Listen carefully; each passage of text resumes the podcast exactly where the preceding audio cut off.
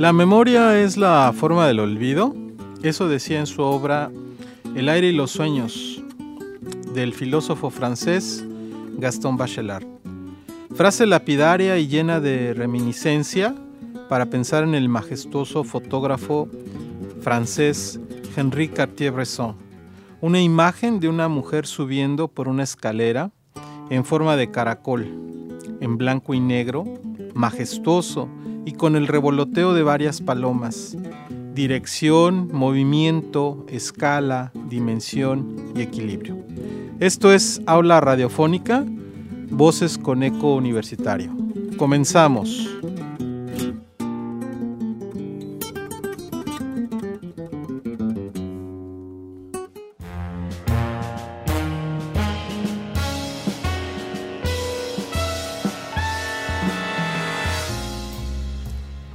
Hoy nos acompaña Eric David Romero Montalvo, alumno de séptimo semestre de la carrera de Ciencias de la Comunicación de nuestra casa de estudios, aquí en La Salle Cancún.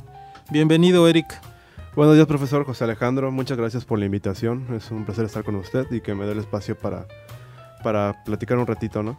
Muchas gracias, Eric. Eh, te agradezco que estés con nosotros en este programa y pues me parece importante que vayamos de lleno a un tema que es obligado y fértil para tu experiencia académica y profesional. ¿Qué es para ti la fotografía y cómo surge el interés por el arte fotográfico? Muy bien. La fotografía para mí es mi medio de expresión personal. Con él he podido aprender muchísimo sobre la vida, si lo que nos ve de esa manera. Gracias a la fotografía he sabido expresar mis sentimientos, que de alguna otra manera quizá no lo, no lo puedo hacer. Yo soy una persona muy observadora. Me gusta siempre observar cosas que parecieran ser insignificantes o banales. Yo siempre busco de darle un sentido un poco más, más allá de eso, ¿no? Entonces, para mí la fotografía viene siendo eso, ¿no? Un medio, un, medio de expresión donde puedo decir cosas que las palabras a veces no me alcanzan, ¿no? ¿Y por qué surge el interés? Este, tenía aproximadamente 15, 16 años cuando recibí mi primer celular. Que, bueno, gracias al avance, al avance de las tecnologías, ya las cámaras, este, pues ya en esa época iban como saliendo del mercado. Y ese celular contaba con una cámara relativamente buena. Me puse a ver tutoriales en YouTube, en internet, cosa que todos los chavos de mi generación hacen. Y ya de ahí empecé a indagar un poco más. Posteriormente entré a la, a la preparatoria en el CBT 111 aquí en Cancún. En esta escuela había un paraescolar de fotografía, que era un taller que se impartía los sábados, y ahí pude este, conocer a grandes compañeros. Dio la casualidad que se acercaban las fechas de, diciembre y habían descuentos en las tiendas y me hice de mi primera cámara, ¿no? Esta era una cámara básica, por supuesto, pero me sirvió bastante para ir aprendiendo sobre la técnica, los, el modo manual, el triángulo de exposición, aprender a, este, a operar esta máquina, ¿no? Que, que, ya tiene ya más de 150 años de historia, ¿no? Desde su concepción por los hermanos Lumière. Y bueno, me ha llevado a, a varios, a varios este, eventos, exposiciones, foros, que de alguna manera nunca me hubiera imaginado haber participado. Muy bien, y entonces eh, la experiencia de la fotografía va de la mano con lo que acabas de decir, que son emociones, observación, interés, indagación y paulatinamente te ha ayudado a ir acumulando una serie de conocimientos para poder desarrollar eh, la técnica y la habilidad, ¿no? Entonces, eh, yo recuerdo que, que, alguna vez en alguna clase tú habías comentado, me gustaría que, que ahora pudiéramos hacer énfasis en esto, habías comentado que para estudiar fotografía es importante saber eh, en un 80% la teoría y un 20% la práctica. ¿Qué nos puedes decir al respecto? Sí, este, es una cita que lo he repetido en varias ocasiones, en varias clases siempre que se toca el tema. Yo, como mencionaba, cuando inicié en esto, realmente no tenía ni la mayor idea. Tomaba fotos como todas las personas, el 90%, 90 de la población lo hace, que simplemente sacar el celular, tomarlo por tomar pero este, busqué tutoriales como mencioné y varios de ellos eran sobre la técnica. Empecé lógicamente por la ley del horizonte, que es simplemente, pues, si nos ubicamos en un paisaje, ubicar el horizonte, la línea hasta donde llegan a ver los ojos y que sea lo más recta posible. Yo me acerqué mucho a este tipo de técnicas y reglas de composición. Ah, me di cuenta un año prácticamente después que todas mis fotos se veían iguales de alguna manera y yo me preguntaba por qué se ven iguales. ¿Por qué? Porque me apegué demasiado a las reglas. Ya fue ahí donde empecé como una segunda revolución donde ya dominando las técnicas básicas pude salir de ellas y empezar a generar un poco mi propia técnica, ¿no? Y eso es lo que yo pienso que todo alumno de fotografía o simplemente las personas que le gusten eso deben de aspirar, ¿no? No encasillarse por la técnica, porque si bien la técnica es necesaria para comprender una buena imagen, sí es necesario generar un, un estilo propio, ¿no? Por ejemplo, Cartier-Bresson, que es un autor al que me gusta igual recurrir mucho para buscar inspiración, lo mencionaba un poco, ¿no? En su obra, que no siempre, o sea, la técnica es necesaria, pero hay que salirse de ella para generar un poco tu, propia marca. Y en el sentido de que es 20% práctica, este, perdón, 80% práctica, 20% teoría, es un poco de lo mismo porque siempre hay que leer, hay que leer mucho, hay que documentarse, hay que volver a la historia, repasar estos antiguos autores para que de alguna manera las viejas ideas se rescaten y empecemos a producir algo nuevo, ¿no? Ninguna idea viene de la nada y en ese sentido sí es importante hacer ese trabajo documental para que las imágenes actuales tengan cierto contexto, sepamos, sepamos cómo trabajarlos, que no sean ideas que llegaron y ahí se quedaron, o sea, hay que trabajar un poco lo que pensamos.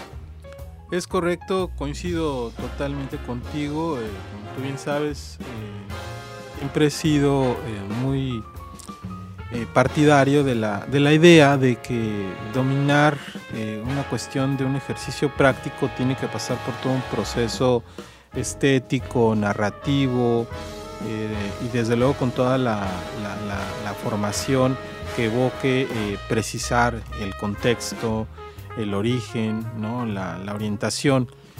Y me parece importante que todo esto que tú has comentado eh, lo podemos eh, abonar a esta conversación. Y entonces, em, la pregunta obligada aquí es, eh, con todo esto que has platicado, ¿el fotógrafo desarrolla la habilidad de la investigación a partir de un fenómeno social? En mi particular caso, en mi experiencia, podría decir que sí, porque la observación en ese sentido es empírica no hay investigador social, por lo menos que yo conozca, que haya podido comprender un fenómeno sin verlo, ¿no? Porque a través del ojo es como, por lo menos yo en mi caso, como mencioné, es como más comprendo el mundo y lo que sucede en él, ¿no? En ese sentido, he tenido la oportunidad de viajar alrededor del país. He podido ver fenómenos que, que yo pensaba que no se daban o para mí, para mí eran algo muy lejano o eran simplemente historias muy lejanas. Yo no tenía un contacto con ellas, pero al momento de conocerlas me di cuenta que sí. Como se recuerda mucho a la cita, es el México real, ¿no? Podemos conocer mucho de la historia, mucho de las carencias sociales, de los éxitos sociales también, historias de vida, anécdotas, sucesos que de alguna otra manera, si no es gracias a la fotografía, gracias a los libros, gracias a la literatura, documentar las películas, etcétera, las canciones, la música incluso, no se pueden documentar y no se pueden, digamos, generar un archivo, ¿no? De alguna manera eso igual me parece muy curioso del ser humano que siempre tenemos esa como afición de guardar las cosas, ¿no? Siempre tendremos a, tendremos a, a volver al pasado y eso igual me gusta mucho, pero no simplemente almacenar por almacenar. Hay que ver qué almacenamos, qué utilidad le podemos dar más adelante. Si lo que en este caso las fotografías que he tomado han tenido cierta relevancia cierto impacto a las personas que las he expuesto en algunas convenciones y galerías. Y hay algunas fotografías que sí las veo ya en la actualidad y pienso, bueno, me gustaría volver a ese lugar para ver qué pasó de esas personas, qué fue de ese lugar, ese paisaje que le tomé. Yo recuerdo mucho una fotografía que tomé del pico de Orizaba, del pico de Orizaba hace aproximadamente 5 o 6 años y bueno, recientemente, hace un par de meses salió la noticia que el pico de Orizaba ya corre peligro de perder sus glaciares, ¿no? Entonces quizá que mi, puede que esa foto que tome en algún momento si la quiero repetir ya no será lo mismo, porque los el cambio del entorno, del, del clima, ya este, habrá devastado el ecosistema, ¿no? Muy bien, Eric. Y fíjate que ahora que estás comentando todo esto, me llevas a la reflexión de que en efecto la fotografía se convierte en un sentido identitario, ¿no? De la cultura, de las costumbres, de la identidad, de la tradición, eh, desde luego de la religión, ¿no? De la arquitectura, del arte y de sus artesanías. Y yo recuerdo mucho dos, dos cuestiones que voy a referir ahora después de lo que has comentado. Me acuerdo mucho que un, autor, eh, Paul Virilio, eh, decía que la fotografía es un sentido mecánico que dispara permanentemente ¿no? para capturar y registrar realidades disímbolas. Y por otro lado, recuerdo también a partir de esta conversación contigo y lo que citó en su momento Virilio, una película que a mí particularmente siempre me ha gustado mucho, es una película de Macedonia, que es titulada en inglés em, Antes de la lluvia, ¿no? Before the Rain. Y, la dirige un, cineasta igual de este país, de Macedonia, Milko Manchevsky. Y en esa película hay un personaje que es fotógrafo. Y cuando él regresa a Macedonia de, la guerra de los Balcanes, aturdido por todo ese impacto que tiene en él esta catástrofe em, étnica y racial, y religiosa, bueno, le preguntan que, cómo es cómo es el mundo, ¿no? El mundo, y, el mundo externo y él dice es de miedo, da mucho miedo y mi cámara ha matado, ¿no? Claro. Y es una metáfora de, lo que todo lo que puede llegar a representar eh, esta arma mecánica, ¿no?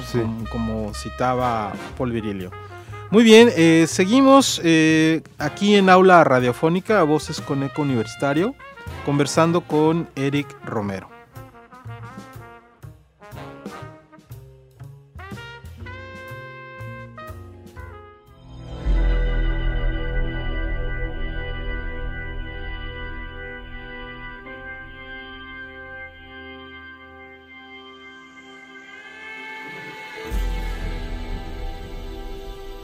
Regresamos para nuestra conversación y me gustaría preguntarte, estimado Eric, ¿cómo es que surge eh, esta idea de realizar un proyecto eh, en el que sitúas el COVID-19 con el fotoperiodismo? Claro, hay que remontarse al año 2020, o al 19 más bien diría yo. En ese momento, en estas fechas, pues todos estábamos entusiasmados que la nueva década, ¿no? Y todo esto, el año nuevo, la Navidad, Día de Muertos yo y creo que nadie se esperaba que hubiera una pandemia de parte de una enfermedad como el COVID-19 y mucho menos las consecuencias que ha generado hasta el día de hoy, ¿no? Llegamos a 2020 y em, empiezo a ver noticias, empiezo a saturarme de muchísima información. Yo estaba a finales de, mi último año de preparatoria. Yo me sentía abrumado por este bombardeo constante y casi casi este, perturbador de contenido yo me sentí asqueado, este, como todos en algún momento llegamos a tener este, algunos este, padecimientos mentales y todo esto. Yo estaba en el dilema de si estudiar fotografía, porque ya me gustaba desde entonces, o estudiar este, gastronomía, que es lo que estudiaba en la, preparatoria. Por azar del destino, este, estoy en esta casa de estudios, en la Universidad de La Salle, y me di cuenta que ya un poco desconectándome y tratando de comprender toda esta información que me llegaba del COVID, me decidí estudiar comunicación aunado a la fotografía, porque para mí era como un, gran, un gran campo de pruebas donde se podría sacar mucha información que de alguna manera me iba a servir. Entendí o, empecé a comprender un poco cómo funcionaban los noticiarios, cómo funcionaban los periódicos, cómo funcionaba la prensa, las revistas, los trabajos académicos y todo esto. Ahí fue cuando surgió el interés y conforme vi que la pandemia no se iba acabando, el contrario iba empeorando, más información se iba generando, habían bandos este, del otro lado, había mucha posverdad, mucha desinformación, teorías conspirativas que a, la, su vez los profesores de esta casa de estudios en sus clases nos explicaban cómo funcionaba todo eso y cómo los procesos mediáticos a lo largo de, a lo largo de la historia perdón, han impactado, ¿no? En este sentido, ahí fue cuando me decidí aproximadamente en el 2021 a finales a empezar a trabajar un poco en este tema que bueno, ya afortunadamente ya está muy bien encaminado, vamos avanzando y espero exponerlo muy pronto aquí en esta casa de estudios.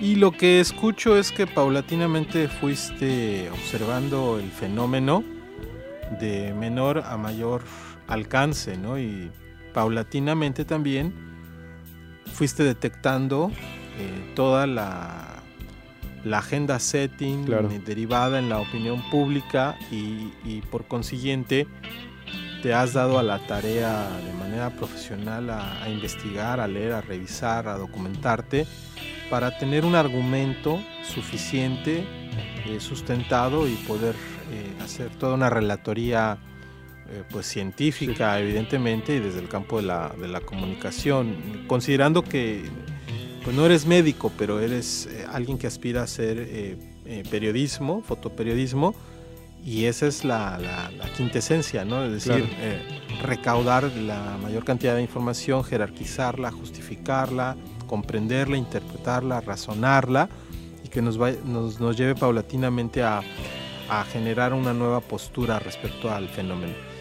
Y bueno, la pandemia del COVID-19 fue, pues, eh, como todos sabemos, un parteaguas para los medios masivos de comunicación, tanto tradicionales como digitales, ¿no? Eh, por esta experiencia de tu proyecto que actualmente estás haciendo, ¿cuáles han sido las problemáticas editoriales y periodísticas a las que te has enfrentado? En ese sentido, las principales problemáticas que han enfrentado es la desinformación y la posverdad, ¿no? Ese fenómeno que se viene trabajando desde hace mucho tiempo, es casi tan antiguo como la comunicación misma, desde que es objeto de estudio. Porque muchas personas, ya sea por intereses políticos, intereses económicos, ideológicos, el interés que sea, tergiversaban la información, producían información que no estaba verificada, no estaba sustentada bajo ningún tipo de criterio.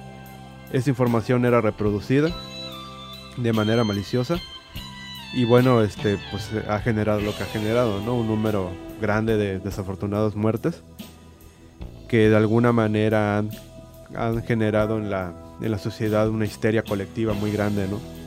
El segundo caso es la politización de parte de personajes políticos de todo, de todo el mundo. Pocos países son los que se salvan de este rubro. Y particularmente el caso de México, bueno, pues no hay más que decir que fue un claro tratamiento muy deficiente de parte de, los funcionarios que realmente nunca acataron una regla concreta de alguna estrategia concreta para prevenir los contagios y mucho menos las muertes, ¿no? Desde luego, como menciono, no hay un país que realmente haya salido bien librado de esto, pero sí hay casos muy claros en los que sí se pudo haber hecho de una manera más concisa, más correcta en beneficio de la población misma, ¿no? Porque al final del día el funcionario sigue estando en su puesto, muy cómodamente en su escritorio, pero los que padecieron todo esto pues fue la ciudadanía, ¿no? Fueron los mexicanos. Y en el segundo caso pues puede ser la corrupción y la deficiencia gubernamental que se relaciona con esto. O sea, nosotros y yo prácticamente todos escuchábamos que se compraron no sé cuántos millones de, de vacunas, ¿no? Y realmente hay personas que a día de hoy, un, un, sector este, de la población pequeño afortunadamente, pero sigue, sigue sin ningún tipo de vacuna, ¿no? Ya sea porque no creen en la medicina, porque precisamente por las teorías conspirativas piensan que vienen nano, chips o tonterías de ese estilo, o porque alguna persona le corrió la voz de que las vacunas no son efectivas y por eso simplemente no se quieren vacunar. En otro caso hay hay esquemas de vacunación que siguen incompletos, hay vacunas que se vendieron a otros países, incluso regaladas, ¿no? Y finalmente la abundancia de la información es tanta que sí hay que tener mucha mucha selección y un criterio muy grande y muy preciso también para elegir qué información me sirve, ¿no? Porque desde luego si quiero hacer este trabajo volcado prácticamente a un tema médico, desde luego no soy médico, no me sirve mucho entrar de tecnicismos. En cambio, si me dicen, una estrategia comunicativa para que fue efectivo o funcionó mucho en zonas marginales de la Sierra de Oaxaca, por ejemplo, esa sí es una información que a mí me sirve, ¿no? Porque es precisamente trabajar ese lenguaje muy técnico, procesarlo y de alguna manera reproducirlo a esta población para que lo, lo comprendan de la manera más clara, ¿no? Con base a todo esto que tú has platicado, que has relatado, eh, me viene a la mente un poco el título de un libro de, un filósofo alemán que se llama Marcus Gabriel. Eh, el libro se llama ¿Por qué el mundo no existe?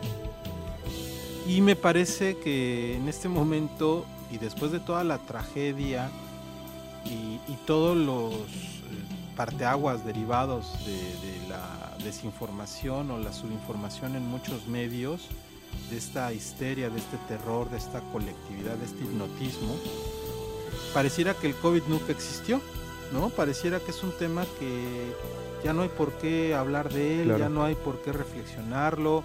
Es decir, sabemos eh, cómo surge, en dónde surge, cómo paulatinamente se va globalizando el fenómeno eh, vírico, pero también el fenómeno vírico de los medios. Pero a la fecha no tenemos un resultado, no tenemos información, salvo investigaciones profundas que hace la BBC, Deutsche Welle, RAI Italiana, Channel Plus de Francia, pues que se han abocado todavía a seguir trabajando y rastreando, ¿no? Eh, claro. Es curioso porque fue una agenda setting larguísima, ¿no? Eh, que, sí, prácticamente albergó a la opinión pública, ¿no? Y ahora pareciera que como tal ya casi está erradicado cuando además no es así. Es vaya, vamos, parece casi un tema tan olvidado, una situación tan olvidada como la gripe española que sucedió en la primera década del siglo XX, ¿no? Entonces, en ese sentido, sí, este trabajo busca un poco eso, ¿no? Llegar en un sentido a una verdad que quizá nunca la sabremos por agendas políticas, por las teorías conspirativas, o sea, es un tema tan amplio y tan grande que quizás se nos escapa de nuestra comprensión hasta este momento, pero este trabajo trata un poco de aportar en eso, ¿no? Y desde una vista comunicativa. Sí, desde luego también los intereses de la industria cultural, eh, de la industria farmacéutica, ¿no? Este, que detrás de ellos hay toda una, una, una especie de discurso muy particular en torno a lo que, lo que implicó, eh, inclusive hasta en las críticas que hicieron algunos como Slavoj Zizek, Noam Chomsky, eh, Yuval Noah Harari, ¿no? Al respecto, ¿no? Que, se enfrascaron en discusiones muy interesantes durante todo ese proceso. Y bueno, ¿y qué te gustaría hacer con tu, con tu trabajo? ¿Cómo piensas proyectarlo en un futuro? Eh, principalmente me interesa exponerlo entre mis compañeros universitarios de la Universidad de La Salle es un tema que yo le dediqué mucho tiempo. Pretendo que a los alumnos le den un vistazo. Sé que les va a gustar de alguna manera u otra. Es un, es un tema amplio que ellos pueden darle continuidad en algún momento. Y también compartirlo entre otras universidades que tengan la licenciatura o carrera de comunicación en Cancún o incluso en el estado, ¿no? Ya si lo queremos llevar a un plano más grande, incluso de, de la península de Yucatán. Y consecuentemente pues es que otras personas, otros especialistas, estudios de la comunicación aporten ideas, se haga un consenso general o incluso otros alumnos que hagan un tema similar, lleguemos a publicar, no sé, incluso un libro, algunas publicaciones, incluso un documental un poco más elaborado, ¿no? Particularmente de este tema. Perfecto. Em, pues yo sé que vas a tener muchas satisfacciones y logros con tu proyecto. A mí particularmente em, me da mucho gusto saber que alguien tan, tan joven como tú tenga esta preocupación humana, social, política, cultural, periodística, académica, para estudiar de manera importante y significativa este tipo de fenómenos como, como ha sido y es eh, la pandemia del COVID-19. Gracias profesor este, por el espacio. Esperamos, espero verlo próximamente en una oportunidad. Y este, espero que a los alumnos les guste este trabajo, que lo prepare especialmente para ellos y para la comunidad estudiantil. Sí, el espacio es de la universidad propiamente, no es de nadie. Y simplemente eh, en esta ocasión pues me animé a, hacer un programa en donde precisamente la idea es conversar de, muchos temas con académicos, con alumnos como tú, pero la invitación está hecha para todos, ¿no? para todos los que integran la universidad en todas las áreas y serán bienvenidos. Hacemos un clic de despedida eh, con un collage vertiginoso e imágenes de Robert Capa, Man Ray, Gabriel Figueroa, Paul Strand, Baron Wallman, Mick Rock, Annie Leibovitz, David LaChapelle, Steve McCurry, Ulises Castellanos, Fernando Aceves, Anton Corbin, emocionalmente fotografiados por Eric. Muchas gracias, Eric. Gracias a usted, profesor. Esto fue Habla Radiofónica, Voces con Eco Universitario. Adiós.